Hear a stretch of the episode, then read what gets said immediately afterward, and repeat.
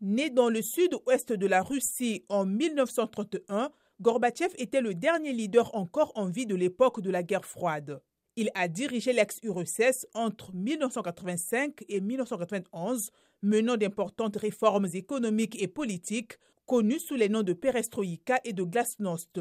Il a ordonné la fin de la campagne militaire soviétique en Afghanistan et laissé tomber le mur de Berlin. En 1990, il avait obtenu le prix Nobel de la paix pour avoir mis fin pacifiquement à la guerre froide.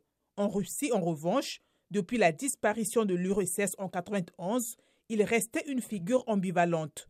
S'il est celui qui a donné une chance à la liberté d'expression d'émerger, il fut pour beaucoup responsable de l'éclatement d'une superpuissance et des terribles années de choc économique qui suivirent, une humiliation le président américain Joe Biden a salué un leader rare qui a permis un monde plus sûr avec davantage de liberté pour des millions de personnes.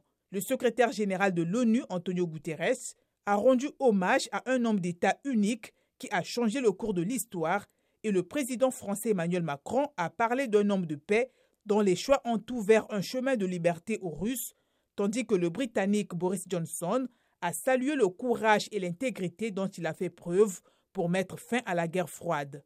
Vladimir Poutine a exprimé ses profondes condoléances et on verra ce mercredi dans la matinée un télégramme de condoléances à la famille et aux proches de l'ancien dirigeant, selon le porte-parole du Kremlin.